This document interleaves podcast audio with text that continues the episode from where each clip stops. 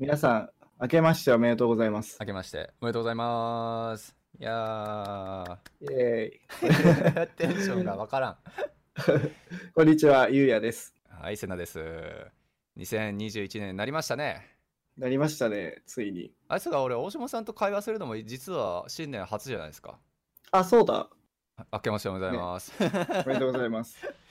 はいあれね、あの、フログのあ忘年そうだそう会だがあって。あれすごいですよね。オンラインに25人ぐらい来てませんでしたいやそうですで28人くらいですかね、すごいあなんかそんね、なそうそう、たくさん来てくれて、しかもなんかバリバリこっちで働いてる人がほとんどだったから、結構テンション上がる会話もな多くて、はいはいはい。なるねほど楽しかったなって思いながらも、いやー、でもね、28人、多いね、オンライン飲み会といえども、28人のマネージするの大変だわ。ああ。いや、なんかでも、僕いいなと思ったのは、あはいの、ズームって、あの、小さいグループに分けれるじゃないですか。うん5うんうん人5人の部屋とか。はい、だから、あの部屋に分けられると、強制的に話さなくちゃいけなくて、あー、やっぱそんな感じなのか。そう、だから、あの、普通のミートアップとかだと、はいなんかあんまり僕、端の方にいて喋れないんですけど、あ、そうなんですか。 まあ、人見知りとかあるじゃないですあか。ー、なるほどね。はでもなんいか、いざあの5人の部屋で入ると、うんあなんか喋らなくちゃとか思って、自己紹介とかもしたりとか、えなるほどね、なるほどね。うん、あれはちょっといいところなのかなと思いましたけど、いや、間違いないですよね。だから俺、ズーム飲み会とか正直ほぼ出たことなかったんですけど、あれ出ると、あ、いまあいいんじゃねって思って、うんうんうん、そう、今度からちょっと、あの、積極的にやってみようかなってね、あの、思いはしたんだけども、まあ、でもマネージ側はちょっと大変だなっていうね、いやー思いながらも、まあでも楽しいからいいんですけどね。あれって、あの、スラックで告知しただけなんですかフロックのスラックチャンネル確かなんだっけ、秀人さんがね、全部あのやってくれてたんですけど、確かサイト、ウェブサイト上でも一応やったし、あ、そうなんですまね。あそうそう、あとツイッターとかでも多分やったのかな。はいはいはい。そなのんか界来隈てでる、来てる方結構、あの、去年渡航した方とか、うん。多いのかなと思ったんですけど、そうでもないですかいや、いや、でもやっぱそうですね、去年とか、まあ、去年中に渡航した方もそれなりに多かったですね、4分の1くらいじゃないですかね、多分そうっすよね。だって僕、同じ部屋だった方とか、うん。なんかもう、昨日来たとか、あ、そう、あのね、なんか先月来たとか、そうそうそうそう、ちょうどラッシュだったんですよ、今あの12月が、あそうなんですね。そう、何人来たかな、結構な人数来て、でもうほぼだからね、年末ずっと俺、忙しかったじゃないですか。あのはいはいはいはい年末忙しかったのも、そのなんかオリエンテーションって形で、まあ、こっちに渡航して、じゃあ何するとか、今後就職どうすあーはるとか、いはいそういう話をするんですけど、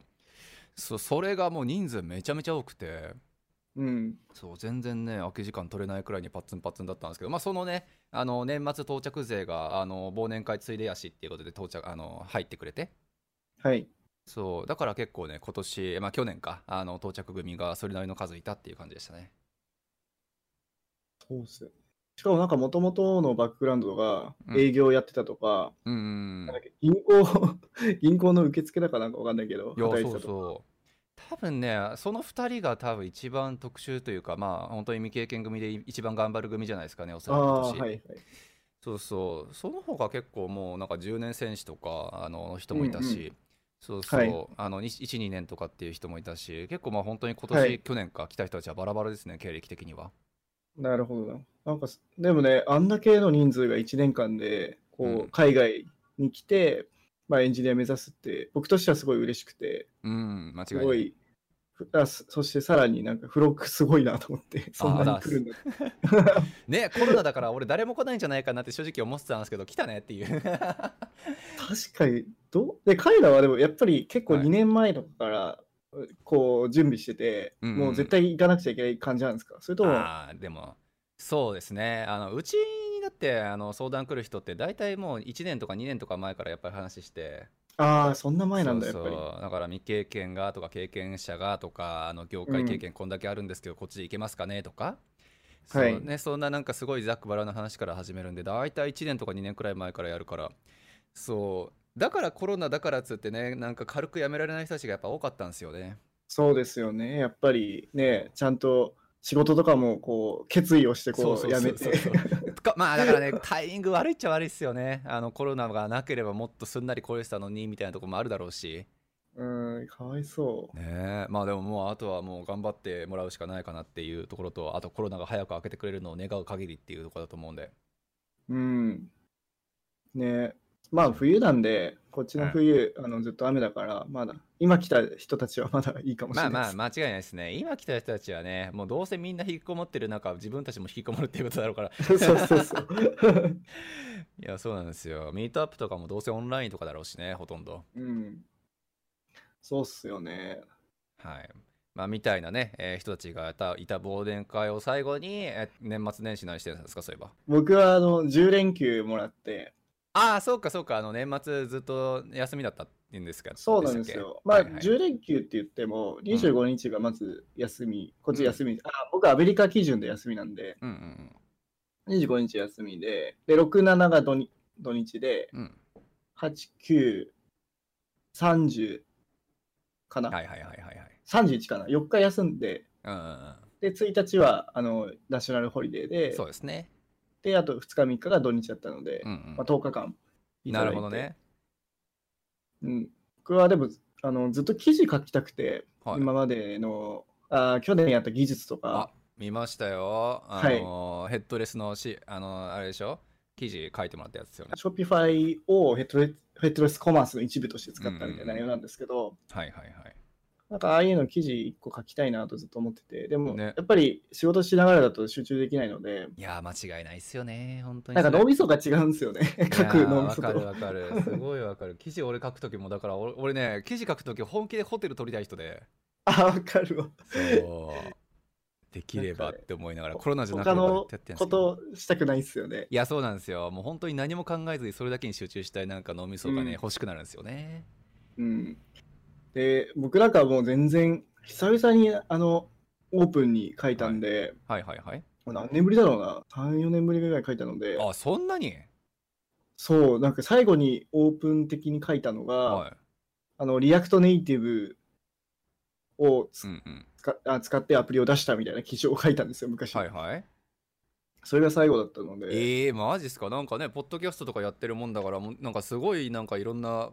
記事を実は陰で出してんのかなって思ってたけど。 いえいえいえいえ、そうなんですよ。で、はい。やっぱそういうのもね、どどんどんやっていきたいなと思ってて、去年。なるほどね。で、ポッドキャスト始めたりとか、素晴らしい。なるほど、なるほど。は YouTube 一緒にセナさんとね、やったりとかして、い、素晴らしい。ありがとうございで、最後の最後に何とか記事を書きたいと思 って、ます。な るほどね。で、それで3日ぐらいもう使ってフルで。なるほどね。いや、すごいっすね。で、なんかプチバズってたじゃないですか。あの、付録界隈でも。あ、そうなんですか。でも、うんまあやっぱニッチなんでね、すごい。まあね、 だでもヘッドレス化自体に関しては、うちもふあの CMS 自体をヘッドレス化しようかって話やっぱ出てて、あ、そうなんですいや、ね。出てる出てる。まあ何使うかはちょっとさておきなんですけど、うんうんうん、そうそう。いや、だからね、あの、まあ、コ e コマースをヘッドレス化するっていう考え方自体がそもそも俺、まあ、まあ、もちろんノータッチの分野だったんで、はいはい。そう、めっちゃ勉強になりましたわ。ありがとうございます。そうですね。で、あとは何だろう。まあ、今年実は初めてか海外で、うんあの年越しの初めてで、え、マジっすかはい。なんだかんだい今までい日本にいたんですよね。あまあそうっすよね。あれでも去前年もなんか数ヶ月間くらいあの SF いた時とかって、あれは別あに年そ末れ関係なかもった。年末の前に、クリスマスまではいたんですけど、うんうんうんその年末は実家帰実家というか、あの日本に帰ったので、あそうだったんですね。なんかそうそう、はいなんか12月だったか忘れたけど、結構ね、ま、あの年末くらいいたみたいな話聞いてたから、はもしかいし。たら年越してたのかなと思ったけど、今年初だったんですね、じゃあ。そうなんですよ。でどうでしたね、いややっぱね、うんあの日本のなんかあの感じ、はい、はいあ。のスーパーとかがの BGM がなんかお正月の BGM 流れるとか、はいはいはいはい。あなんかテレビのあの CM がなんかみんな着物着てたりとか、ああ、なるほどね。なんかああいうので今まであのお正月感を味わってたんだなと改めて感じましいたね。やー、確かに確かに。もうう僕んちょっと慣れちゃったというか、こっちのあれにもうそうっ収まっちすゃよねいました けど、もう十何回目だからあれだけどさ、そう、でも日本にやっぱり帰ったのが一回あったんですよ、年末年始に。あのはいはいはい本当にだからあれですよ、あの年末多分20何本日くらいには帰って、で、はい1月1日くらいの便でこっち帰ってきたってやつがあって。 何それ 面い白やいそうなんですよだから日本でも1月1日を過ごしてこっちでも過ごすみたいな飛行機になかったなああー、そっかそっかそっ か。なるほど、なるほど。そうそうそうそんなアホみたいなねやつがありましたけどそうあどのっち出ましたいや、なんかね、でもやっぱり日本の正月いいなって思いましたよ。ああ、はい。 うん、あのね、なんかやっぱり正月なんちゃら、あの、スペシャルみたいなのが吉野家から出てたりとか、なんで吉野家な そう、のい正やそうい月うなののばっかり見てそう、 なんちゃら雑炊が、あのセットがとかさ、そうそうう、なんかね、なんかそう、テレビもちろんそうだし、街ぶりとかもそうだし、なんか特別感がありますよね、日本の年末年始は。 そう、なんかちょっとね、みんな浮き足立ってるというか、えそうそうそうう、ん、なんか年末年始のこう最後を祝してってな、休みも長いしね、日本ってやっぱ。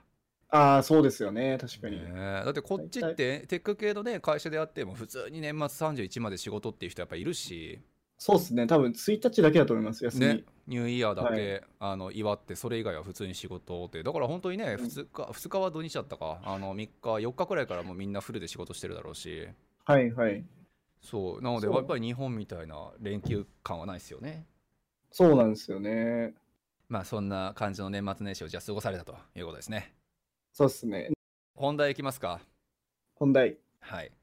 まあ、本題なのかな、まあ、前回のちょっとお話を続きですよね。前回、まあ、お金の話っていうことで、エンジニアの給料とかの話ね、いろいろさせてもらったかなとはい思うんですけど、まあ、その時にね、確か、まあ、あのー生活費とか、あの、実は際い今こっちで生活するの上でのっていうまでどのくらいのお金がかかるかみたいな話をね、なんか、最後できずに結局終わっちゃったかなと思うんですけど、はい。ね、まあ、その辺の話ちょっと軽くやってみますか。そうですね。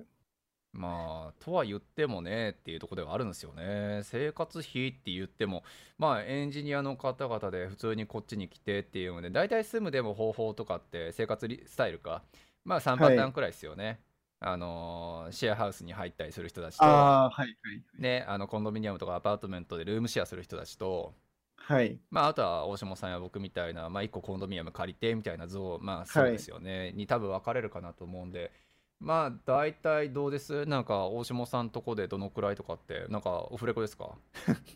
あ、その前に、はいあの、コンドミニアムってあそうか。言いますよね、こっち。こなんかコンドって言いますよね。うんそうですね。これ、なんだろう、マンションってことですよね、 つまり。むあれね、俺、いまだにそのなんかまあ、明確な区分ってよく分かってないんですけど、まあでもその通りですよね。しまあ、あの日本でいうところの高層マンションというか、そうですよね。そう、ちょっと高めのね、あのなんか、マンションが、えっとまあ、こっちでいうとこの、えーコンドミニアムっていう、感じです。そうあア感パじでートメントも一応あるんですかその古い建物とかはアパートメントなんですか低層うんのうやん、つそうとかそうそうそうまあアパートメントとそう今度のねめっちゃ正確な違いわかんないですけど大体ねやっぱりダウンタウンのウエストエンドとかにあるような、まあそういう地域にあるような、まあ、3階4階建てくらいの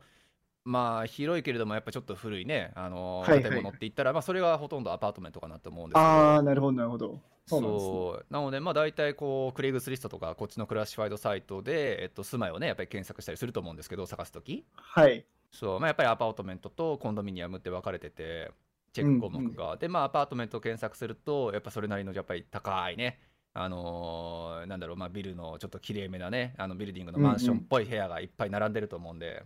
はい。そう、まあ、アパートメントよりはやっぱり格は上かなってイメージですよね。なるほど、なるほど。あとはあれもありますよね。あの、うん今度に4個5個ぐらい、あの、一軒家ついてるじゃないですか。はいはいはいはい。タあれワなマんンてか。タウンハウスか。そう、タウンハウスですね。まあ、タワマンじゃないわ。タワマンは日本語だ。タタワマン は全然違う。タワーマンションじゃないから。違う、タウンハウスですね。失礼しました。あれ、はあれはもうもう少し高いですよね。多分高い独立してるんで、多うん、分。普通に高いですね。あのタウンハウス住んでる友人が前いましたけど、あのその方はお医者さんでしたしね。ああ、なるほど、なるほど。そうそそうう。ちょっとまた格が一個違う。なんて言うんだろうね。あれでも、あの、こっちだとめっちゃメジャーですよね。あの、うんでっかいコンドがあって、横うんうに小さい、なんて言うんだろう。タウンハウスが4タウつ、ンハウスだ5ねつぐらいこうついてるみたいな。そうそうそうそうありますよね。なんかうちの本当に今度もまさにそのタイプで、はいはい。そううちのコンドミニアムのちょうど真隣があのまあ同じビル名なんですけど、コンドミニアムのうちのビルと、えっとその隣のえっとタウンハウス専用の建物がやっぱりあって。ああ、はいはい。そう背は低いけどやっぱり2階建てみたいな形をうんうんね、うんうん。で、庭もちょっとあるんですよね。そうそう多分庭も少しだけついてて、うんいやーでも値段聞いたけどやっぱ高いっすよ1.5倍ぐらいですかね、い多分。いや、もうちょっとすんじゃねあまあまそうなんあだ。そう広さにももちろんねよるだろうけれどもあのうちの例えば住んでる今度別に隠してるもあれでもないから言ってしまうと1800くらいでそれは、あの、ああ、家賃がってことそうで家すか。賃が大体 1, 1ヶ月間のレントっていう形でのレンあの家賃ですよね賃が。1800ドル。そう大体1800くらいまあ四捨五入でそうで、えっとまあ、そのタワータウンハウスみたいなところが、えー4500から5000って書いてあったからああ、そうだ、結構高そうい。だからまあちょいうやど同じ高いなぁ。そう同じコンドミニアムの、まあ、軍軍というかね、まあ、あのグループの、えっとまあ、コンドミニアムと、えータウンタウンハウスっていうのかなとっていう分だとやっぱそのくらいの差は出るっていうことですよね。なるほど、なるほど。いやー、それだって4000って言ったら、うん日本円でも30万円ぐらいですもんね。ね、30万強かなっていう感じだと思うからまあやっぱり高いね高いっすね。高いただその代わりやっぱ中広いし、まあ、2階建てでねご家族で住んだりするときは一番まあいいだろうしそうっすよね。独立してますもんね。そうそうそうまあでもやっぱりねあのいろんなそのタウンハウスで住んでる人たち見てるけれどもやっぱりい一家族だけで住んでるっていうところはもしかしたらちょっと少ないまあ何あの複数の家族で住んでるところも多いなっていうイメージがちょっとありますけどねああ、そうなんですね。うんコンドミニアムのルームシェアの拡大版みたいな感じですかへえ、上と下に分かれてるとあそうそかう。そうそうそうそうああ、なるほど、なるほど。あそういう使い方もあるのかってね思いながらですけどでもささせっかくタウンハウス借りるんだったらそれは自分たちだけで借りたいなっ ていうあと、この前、あの、はい引っ越しをしていろいろ探してたんですけど、うんうんあと多いのは、あの、ベースメントを借りるの多いですようね。ん一軒家のねベースメント地下室だけちょっと借りて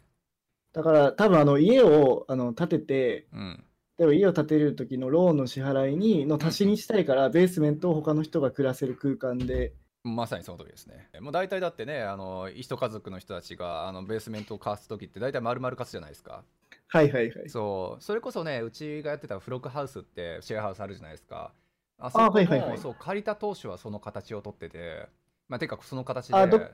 どっかのあの一軒家のベースメントを借りてたんですか、最い初。や逆なんですよあの1あ軒丸逆々あなんだってで、えっと、上の1階と2階はフロックハウスっていう形で運用してで、えっとはい一番下に住んでる人たちはなんかあのどっかの留学生が勝手に住んで勝手にというかあの貸して住んでてっていうよう なと時がちょっとだけああっあ、たなんるほど。ですよ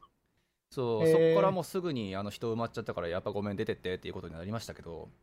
ああ、じゃあ全部をフロックハウスにしたんですそね。ううそうそうなのでもうそれで今もう何年目5年目くらい運用してるのかなそうそういう形だったんでうーまあやっぱりでもベースメントだけ別のグループとかもしくはね人に貸すっていうのってうん結構メジャーかなと思うんですけど、やっぱり家賃に足しに家賃の足しにっていう感じですよねはいはい。ただね、ベースメントはちょっとなんか窓が半分しかなかったりみたいな、そうそうそうでそちょっとね、なんか住むのどうなのかなって思って。うまあなんか人それぞれじゃないですかなんか日本でさ地下室とかっていうとねなんかオクラみたいなイメージあるじゃないですかあそうっすね、もっと真っ暗な感真じっですよ暗ね。な、それそんなとこに住んだら牢獄じゃねえかって思われる、それに比べるとね、 あのやっぱり半地下みたいな形で、今、青島さんが言った 通り、まあ、窓はあるし半、はいはい。そうそう、だからまあまあ、あの多分日本で想像してる地下と比べると、だいぶ住みやすいとは思うんですよ。まあそうっすよね、普通のなんか、う、あーなんんていうの、アパートみたいな感じですよね。そうただまあ、そうね、やっぱり好き嫌いは分かれそうっすよね。うーん、うんちょっ言とうてね、日当たりが、そうねそうそう、どうしてもね、それは1階、2階に比べれば悪いに決まってるだろうし、はい。まあ、ただ、その、自分、なんで一軒家みたいな感じなので、うん、まあ、そういうのに憧れてる人はいいのかなと。ちょっそとうですね庭がついたりするかもしれないですし。 うん、な間違いない。あと、夏涼しいっていう利点があるね。るほど。そっかそっか。いや、そう、結構それ、バカにならないくらい涼しくて。あ、そうなんですね。やっぱ下に溜まるんだ。そうなんですよ。ね。で、こっちってさ、アパートメントとかに、まあ、今度だと大体まあ冷房ついてるからいいと思うんですけど、はい、あの、アパートメントだと、こっちってまあ夏ってそんなに暑くないってイメージがやっぱあったから、まあ今あー最近はい結構暑いけど、そう、だからはい結構ね、冷房そもそもついてないってとかやっぱなんだかんだ言ってあって、ああー、はいはいはい。そう、そうなると扇風機とか窓全開とか、いまだにそんなアパートメントもやっぱあるし、うんうんうんうん。ねそうなった時にねあのベースメントだとまあ本当に別に冷房とかねそんなの用意しなくていいしっていうことで安上がりっていうねまあまあ、すごいポジティブですねポ。ジティブな考え方でいくんだ ったらそういう面もあると。そうですね。まあ、それで言うと、あの、今度とかって、うん、あの電気代は、まあ、あんまり含まれたことないと思いますけど、その冷房、暖房がこのセントラルになってて、はいはい。まあその家賃に含まれてたりしますよね。そうっすね。で、まあ、それもね、最近俺の友人というか、まあ、友達がいた、あの、引っ越したんですけど、また別で。はい。そうその人が、あの、引っ越した先の今度は、あの、電電気、水道、暖房、全部含まれてなかったのかなああ、じゃあ、あれか、僕も前のとこそうだったんですよ。全部。ああ、そうそうそうそう。で、あれですよね。水はただだけど、多分そうホットウォーターがかかるんですよね。そう、フォットワートはもうかかってしまってってして、だからもう結局エクストラで、なんだ、170ドルとか、多分200ドいやルーかとかかりま、すそうかかっちゃってあの想定よりちょっと膨らんじゃったっていう人はやっぱいましたけどねそうなんですよ。だから、バンクーバーにもし来る方は、その、ユーティリティって言うんですけど、はいその、あホットウォーターと電気とうんインターネットと、うんあと暖房、冷暖房はがい家賃に含まれているかどうかめちゃくちゃ重要なので、そこ絶対確確認するようにしていたいただきたいですね。間違いないですねまああそとんはなとこはいああと、それ、あれじゃないですか、アメニティじゃないですか、そのあーコンドとかアパート。確かに確かに多分アパートメントはないと思うんですけど、うんコンドはあのジムがついていたりとそうかで、すねそうですねあとソソーシャルルームみたいな感じで、うんなんかパーティールームみたいなやつがありますもんねはい、あとは、なんだっけ、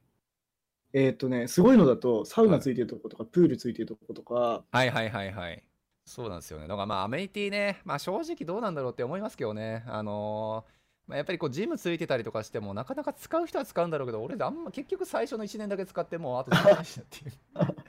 まあ、それはありえますよね。しかえも、えあと今、コロナだから、う。いや、間違いない。入れないしね。空いてないんですよね。意味ないというも。うそもそも、なんかうちの今度はね、先週くらいから一応使ってもいいよ、条件付きでねっていうふうにはなったらしいんですけど。ああ、人数制限とか、えもしそうかしたそらうそうそうただまあそれでもねそんな面倒くさいとこにやっぱりみんな行かない しそうなんだよなまあみたいな感じだからまあアメニティもね、まあ、パーティールームとかはちょっと重宝する人いるのかなああ、確かに確かに。あ、うんそうだ、僕、前のとこあの、バーベキュー、外にバーベキュースペースあって、ああマジっすかのバーベキューコンロと、はいはいはいなんはいかはい椅子とかテーブルとかあって、はいありますよねありますよね何回かやりましたけどね。いやいいよなそうなんだよななんかなんかバーベキューコンロとかあるとこってでもね庭付きのコンロじゃないですかあ、そうですね。あの、あー建物の敷地内に庭敷地がある。内にね庭があってっていう、うちそのタイプじゃないんですよねあ、そうなんですね。まそあうでも、めちゃくちゃ都都会というか、超駅ですもんね。もう超千葉超さん住んでる駅地下だからそうそうなんですよとこうんいやーなのでまあただねあの昔フロックのイベントとか2 3 0人集まってねやるようなやつそれこそこの間の忘年会みたいなやつとか、あはいのー今だとその BCIT とかこっちの公立工科大学とかのねなんか部屋借りてやったりしてたんですけど、はい。あのーその前はそのこっちのあのーゆうやさんうちの COS の方のあーあのゆうやさんの、あのー住んでたコンドミニアムにやっぱりパーティールームがついててあ、はいはいいはやい。そこの質がめちゃめちゃ高くて。へえ。そうしかも安いっていうそうなのへでーあのそこを毎回ちょっと借りてやらせてもらったりとかしてたんでまあパーティールームついてるとやっぱりそういうイベント開催とかでも便利ですよねうん、確かにね。友達呼んでね、あ間違いのない飲み会と間違いなかいすごいできますし。そうなんですよねだから結構ミートアップとかね開いてるとこもあるしうーん、なるほど。そうまあアメニティか確かにでも家探しするとすれば重要なものの一つかもしれないですよねその、そうっすね。なんか、日本だとそういうのもないんで、だいたいジムついてるなんて。日本ないのかなでもそれこそタワマンかそうっすね。多分あの、六本木と六か、本木とあのかあの辺はついてると思いますけどね、多う分。んなるほどねそうか確かにななんかマンションの中にジムとかってレアっちゃレアなのかななんか相当いい暮らしだと思われますよ、多分 そういうの、日本だとな。るほどねいやそういうことだよね、まあでもそれでいいんだったらまあこっちは、まあ、ある程度今度だったら普通ですもんねそうっすね、大体ついてますようんね。大体、ついてるまあみんなうんジム大好きっ子がやっぱ多いからじゃないですか、 まあ、そうねアメニティかあと、そのぐらいかな。日本との違いですよねで、家賃はやっぱ高いですよね。高いっ多分すねやっぱりまあ日本と比べてもやっぱ高いんじゃないですかうん。あとなんか、想像してたよりも部屋狭いなと思って。ああまあでもそれはあれですよねやっぱ今度だからですよねなんていうか、そのアメリカっていうか、まあ北米、うんカナダとかアメリカとかって、なんか広いって言うじゃないですか。なんかはいはいはいはい 間違いない間違いないでも全然日本と同じぐらいの広さだなと思います。ね、まあアパートメントとかにやっぱ俺も最初住んでで、はいアパートメントとかになるとやっぱり今度よりもまあそうですねあの何割増し何割減くらいかな4割くらいですかあ、そんなに安いんだ。じゃないですかね、まあ俺がもともと住んでたところはちょっと昔すぎて参考にならないですけどやっぱりはいまあ,、あのワンベッドクラスのあの、まあ、ダウンタウン近辺くらいでっていうふうになってまあ1600とかだろうし、まあ、1500とあかあ、確かに。確かに。そんぐらいです1300、400くらいでもあるのかなそうはくいらいだろうから、そう、まあやっぱりそんなもんですよね。なのでまあアパートメントってなると、まあ、コンドミニアムに比べるとやっぱ少し古い建物がね多いし、うん。そうまあちょっと条件悪いとこだとね共有ランドリーとかっていうのもあるだろうからああ、ありますね。そう俺はそれ。れ嫌 だけど、そういや、どうだろうな。でまあはい日本人だと、やっぱちょっと汚すぎて、はい、い古いから。やっぱ設備も古いじゃないですか、すごい。やそうなんですよね本当にだからちょっと住めないかもしれない、日本人だと。ねああいうところ。まあ場所にもよるんですけどねなんか古いっていう部分もさなんか日本のアパマンションとかっていうのレベルを考えるんだったらやっぱコンドミニアムかなっていう気がしますけど、うんうんうん。そうそうなんかちゃんとまあそれなりにあの綺麗にされてるところに関してはあのまあ確かにちょっとボロいけれどもまあ値段は安いしみたいな形だろうからそうっすね。まあ、そう確かに。だって言うて探俺せばあるもそうこっち来てあの2年目3年目にアパートメント引っ越してでそっから言うて俺7年6年くらいはずっとアパート生活でしたからねえそうただまあ結構まあ住めば都でしたよやっぱりー、あと治安がやっぱちょっと怖いな。あの、低層なんで。 ああそれちなみにどこの話をしてます どこの話イメージがすごくなんかあのボロかったりとかアパあーでトもそれそれこそ僕前あのホンビーとかに住んでたんで、はいホンビーからあのなんていうバラードとか、はいはいはいはいあのサーローとか行くとそういうのいっぱいあるじゃないですかなんかあのなるほどねなるほどねなんて言うんだろうそれこそ古いなんて言うんだろうねあの日本の共有住宅みたいな 共用住宅みたいな、はいはいはいはいあのなんかす感じのあのす共同共同住宅っていうのかなあのあれでしょすごい大きいなんかマンションが立ち並んでるとこみたいなやつですよねなんて言うんだろうその古い感じのやつです、はいねはいはいはい白くてなんかみんな同じ建物みたいななるほどねなるほどねまああそこはちょっとねもう本当に何十年前からやっぱある地域だし そうっすよ確かにちょっと古すぎっかなっていう気がするけどまあアパートメントの中に結構あ綺麗なとこやっぱ多いっすよあそうなんですね、うん、それこそ俺の友人テック系のねあのエンジニアさんの友人で住んでたとこだとコマーシャルドライブとかねあっちの方はまあアパートメントめちゃめちゃ多いけどあそこら辺すごい綺麗なとこばっかりだしああそっかやっぱちょっとあのダウンタウンのとかは特殊なのかもしれないですねそうですね俺がでも昔住んでたそのアパートメントはボロいっちゃボロいしまあルーフレイクあの何えっと何ですかあの雨漏りとかしてたけどそうそうそう まあまあそれでも別に普通に住む住む分には困らなかったしな なるほどそうまあ、なので、まあ、安くとりあえず済ましたいけど、まあ、とりあえずまあ一人暮らしだったりとか、まあ、ある程度ちょっとそういうとこに住みたいっていう人たちは、まあ、アパートメントもありかもしれないですよねってレベルですよね。あ、あとこれ言いたいのあった。はいい、いですかどうぞ。あの、宅配結構頼むじゃないですか、僕らの業あ界あっー、確かに。て。で、今度は、あはの、いコンシェルジュがいるところがあるんですよ。そうですね。えっ、と、1階に人が20人が24時間いて、はい。で、必要であれば荷物を取ってくれるみたいなえそ人うでがすいねるところがあって、はい。僕、今それにしたん、そういうところにしたんですけど、世良さんってどどっちでしたっけいや、もちろん、あもちろんというか、まあ、ココンシェルジュちゃんといるとこですね。あ、いるところですか。で、僕うん前いないとこだったんで、え、ダウンタウあン。のあまあ、ダウンタウンのとこにいないとこばっかりか。そう。で、だから、あの、例えば荷物が来たら、うんあ。の、こっちって基本再配達がないので、ねえ、ほんとクソめんどくさいっすよ、ね。あの、郵便局、近くの郵便ポストのところに、はいあのはい行っちゃうんですよね。 そうなんですよ、だね。から、なんかバカでかい荷物とかがそこいにや取もうり取りに行かなくちゃいけない。ほんとそれつらいっすよね。いや、何のために宅配頼んだんだよみたいな。間違いない。まあ、電話してプラス料金払えばね、あの再配達してくれるんですけどね。あ、そうなんですか。してくれる、そういうしてくれシステる。ムまあ、がるところが多いと思います。えー、でも、あの、プラス料金になっちゃうんですプラス料金になりますね。まあまあかかってた気がするけど。そうなんですよ。でもい、そうだからね、あの、フロックのメンバーの中には当然そういうコンシェルジュつついてるところに住んでる人なんかまだまだ一部だから、それははい。あの、やっぱりフロック系の人たちの中にはうちのオフィスに荷物を送る人やっぱいますよ。あー、でもそれ確実ですよね。いや、間違いい。ない。それが確実なんですよね、多分。ままあ、全員それやってもらうとちょっと困っちゃうけど。 まあまあ、確かに確かに。まあでも、そんなに荷物を送る人も少ないし、うん。大事なもんだけとかね。だからね、そこはね、結構大変だ大変でしたね、やっぱ前日前の本とこ。そう日本の流通システムやべえなって思いますもんそれ見るいとやねー、素晴らしいですよね。あと、なんかそう盗まれたりもするらしいですね。タウンハウスとかだと、はいあの、タウンハウスとか家あー家の前に置置かれちゃ家って、の前そうやっねてそうそう、あれでしょアマゾンとかのあのなんか箱で出てくるあの送られてくるときになんか無駄にちょっとでっかい箱になってる理由ってあのちっこいものだったら盗まれる可能性があるからみたい なああ、そうなんだ。都市ちょっ伝と説難的しにくしてるんだ。そうそう都市伝説的かもしれないですけどあるらしいですようーん。まあでもそうっすねやっぱり宅配周りとかはね住む上でっていうところまあどうしようもないところではありますけどはい。いやー難しい。まあ、だからといってね、コンシェルジュついてるところにみんながみんな住めるかっていうと、そういうわけでもないからですね。そうなんですよね。あの、あと何が不便かっていうと、あのはいインターホンがないんですよ、カナダのイン今度。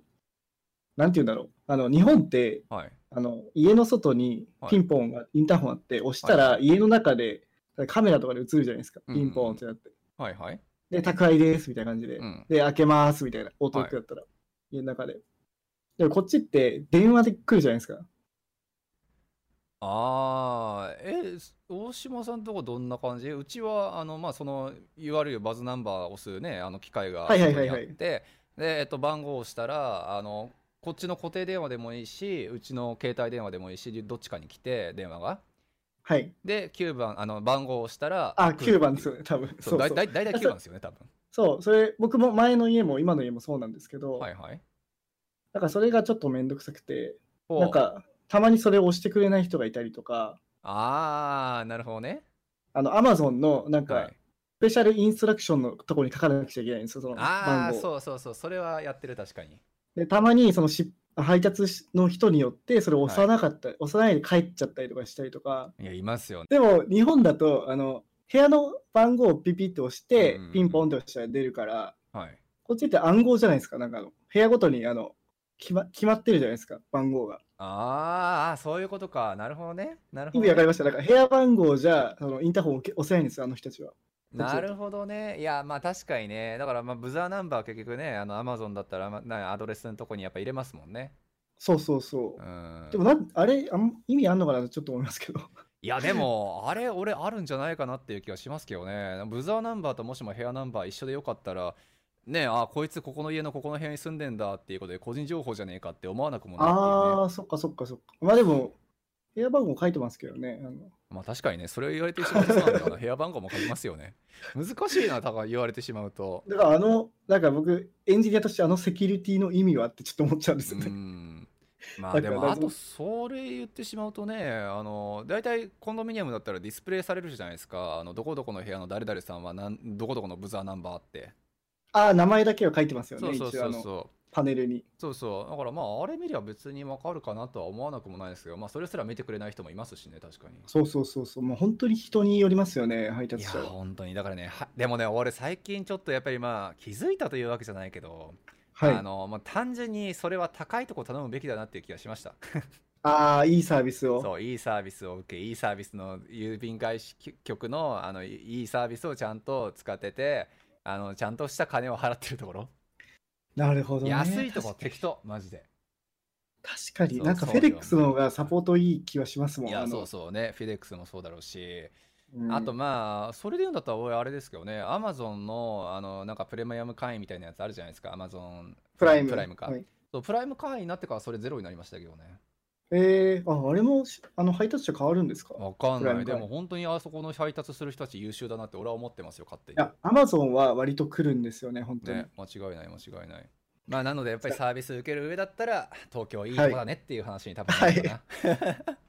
これ、今ちょうど見てるんですけど、はいはいはいはい。送りますね、このサイト。あざっす。 Prices in Vancouver are 20%, 20% higher than in Tokyo.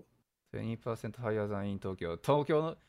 東京より全然高いじゃねえかよ。マジでなんか上がってませんこれ前見上たがやっつてる。ね。めちゃめちゃ上がってますね。え、まだなんかおな同じぐらいだった気がしたんですけど、いや、ほんとそうですね。東京がめちゃめちゃ下がったのかもしれん。 20%。すごい20%はちょっといきなり上がりましたね。なんか見てみますあの、生活の部分とか。いや、そうですね。面白い。ちょっと見てみましょうか。レントパーマンス、アパートメレンパトー、マワンスンベッドルーム、シティセンターで、ああ、東京だと12、3万。あ確かにこの辺すごい裸になってますね。ワンベッドルームってあの、なんだっけ、1K とか、はいはいはい。渋谷とかでも12、3万でありそう。うん、そうですね。あ、レンでトばパーマンスってこれか。そうですね。バンクーバーだとワンルームで16万、17万ぐらい。 17万くらいか。あなーこるほどねれ、高っそう考えるとやっぱ高えな。高いですね。これだったら、だって、あれですよ、マイル進みますよ、多分東京のいや、都心でも本。当だ。すごいな、うそう考えると。ここまで上がってたのか。いや、てか東京やっぱ下がったか、これ、逆に。あ、でも東京こんなもんだった気がしますそんけどなもね、んか前い見たや時そんなもんですかね。なるほどね。すごい。面白いな。しかも今、これ、円強いじゃないですか、世界的うんに。確かに確かに。円強いのに、これっていうのは、相当バンクーバー高いってことですよね、多分。ねえ、まあでもそりゃそうか、もうこれだけちょっといろい ろ、ね、人も増えたし、会社も増えたしってなったら、こういうふうになっていくのかな。あれですよね、あの、世良さんが一は番い最初に来た13年前だと、そうんのワンベッドルームで、なんか5、6万って言ってませんでした、日い本やいや、円でそう。そうそう、だってもうその当時やばかったっすようん。あのー、700、800スクエアフィートくらいのワンベッドルームじゃなかった、べあのー、あそこ、スタジオ、あの、なんていうのあのー、あ、ステディオタイプみたいそな。うそう、ステディオタイプってなんていうのあの、1K、ワンベッドじゃないのあー、はいはいはい。ワンルーム。ムかな、そうワンめルちゃームめちゃですね広い要するにワンルームで、あの720ドルとかそんなレベルだったんで、はいしかもおーばダウンタウンのど真ん中っすよ。ですよね、あの、ロブソンのところですよそうね。そう、ロブソあンのの辺ね、ですよあねの本当に、まあ、2ブロック、3ブロックくらい、ちょっとさあのへー2ブロックくらいか、あの登りますけどそう、そんなところで住んでて、そんなレベルだったんで、もうその時から比べれば倍以上っすよね、完全に。倍以上ですね。3倍ぐらいにななるんじゃないですか、下手したら。いや、恐ろしい話だわ。これ、でも、このサイト面白いな。これ実は僕はあの給与交渉とかもはいはいはいはいこれでしたことあって、なるほど、ね。でこれ世界のいろんな都市をこうコンペアできるんですよ。はいはい。リビングコストとなんちゃらっていうのはずっと見てたんですけど、このサイトすごい見やすいですね、しかも。そうですね。まあちょっとね、あの違うなっていうところもあるんですけど、はいはい、なるほどね。じ実情とは違うところもあるんですけど、うん。えっ、と、サラリーファイナンシングとか、アベレージマンスリーネットサラリーのところが、えー東京32万、えーバンクーバー38万。なるほどね。レントあーで考えたとするんだったら、ちょっとやっぱり損はするのかな。まあ、バンクーバーがプラス17%の要するにサラリー大きいってことでしょあの、うんアベレージ。まあ、もちろんそこにはね、なんか、あの、なんかレストランの人とか、まあ、もちろんテック系の人材だ人間だけじゃないだろうから、テック系になるともうちょっと広がる気もします、ししはしますけど、はい。ね、それでレントのコストが20%くらい違うってことでしょうん。ねえ、そう考えると、普通のなんか職業の人たちでもしもこっちで住むとすれば、むしろ東京の方がいいんじゃねっていう説はあるのか。うん。出ちゃいま したね。ねえ。間違いないいや、でもぶっちゃけそう思うけどね、俺は。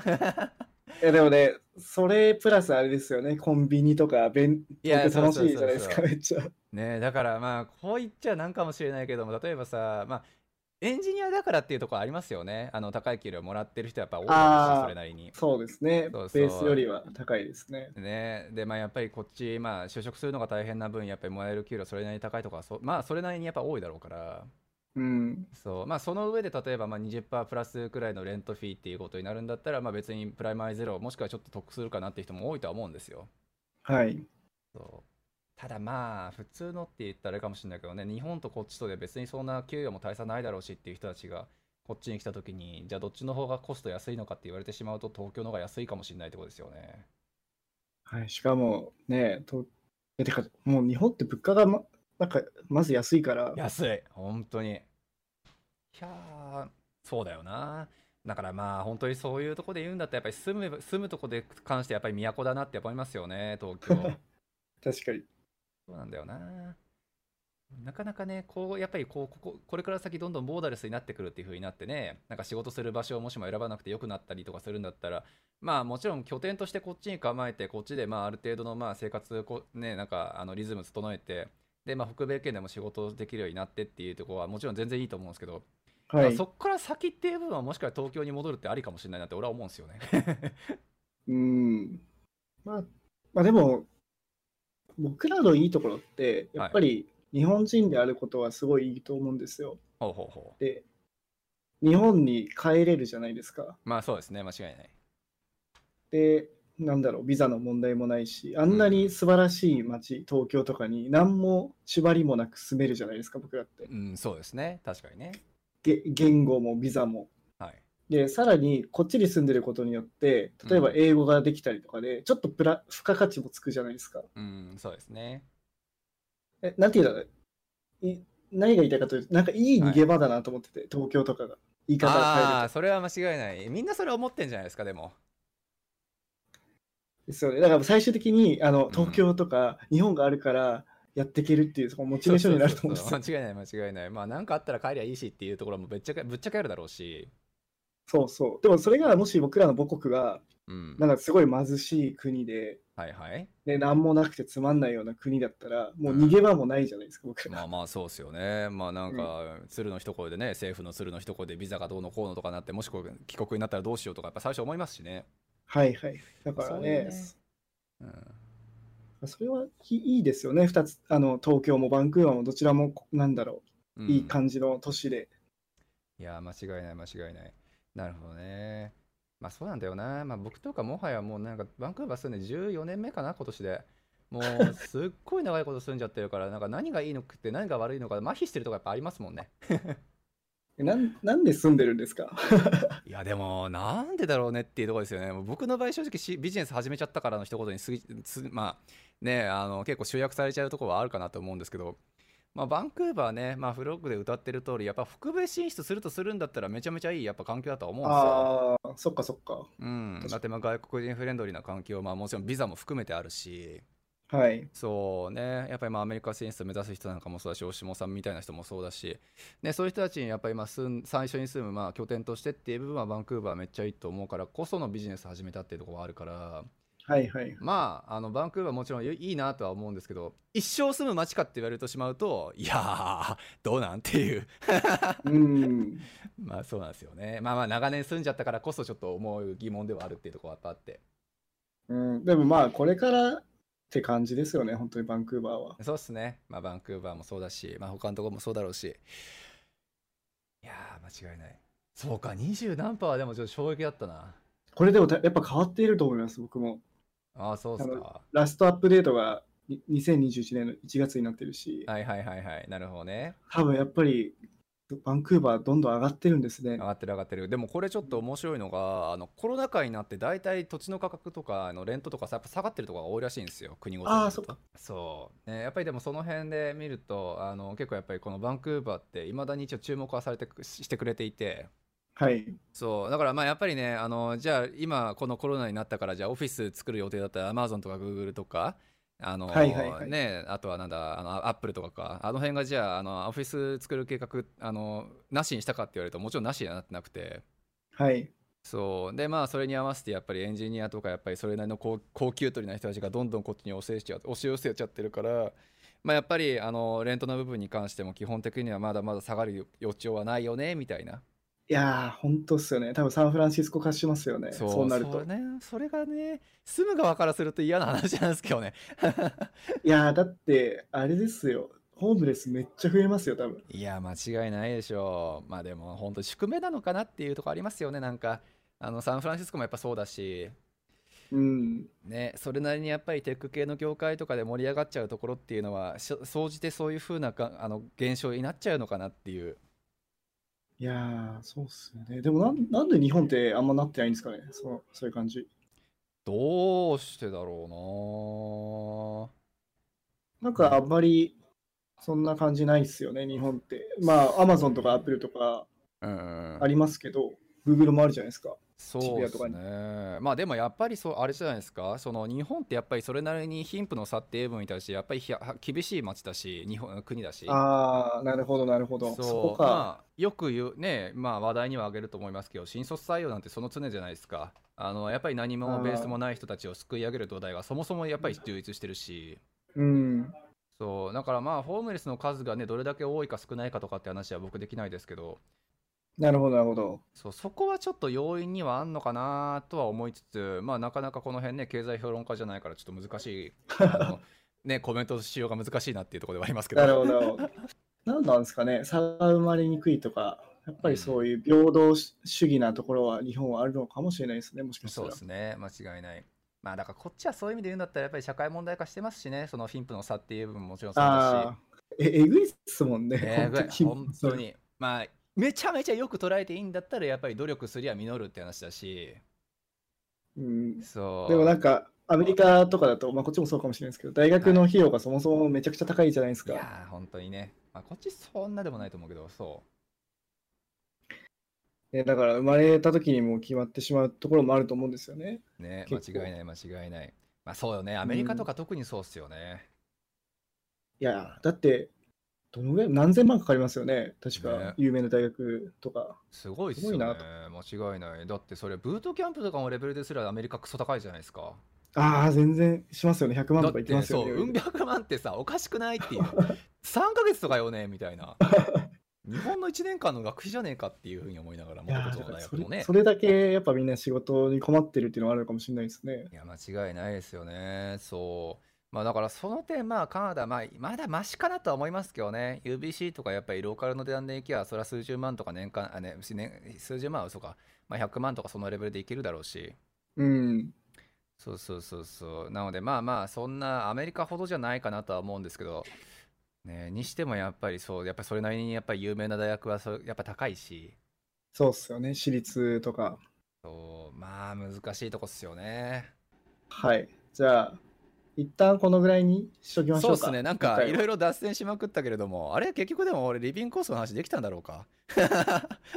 あ、レントの話は一応したんで、しましたよね。まあ、今度話すとしたら、例えばスーパーの話とか、うん、まあでもこ子供の教育のお金とかも。そうです変ね。わってきはい。じゃあ、今回はこんな感じではい、終わりましょう終わかり。ましょうか。すごいいろいろ話しちゃいましたけど。また次回よろしくお願いします。はい、よろしくお願いします。質問等々あったらですね、えっ、と、大下さんのやっているツイッターアカウント、えー、バン SF エンジニア、まあ、ちょっと概要欄の方にリンク貼ってくれるかなというふうに思いますので、えーそちらの方からちょっとまあメンションなりで、あのダイレクトメッセージなりで、えーご質問いただければ、まあ、可能な範囲で答えていければなと思いますので、えーよろしくお願いします。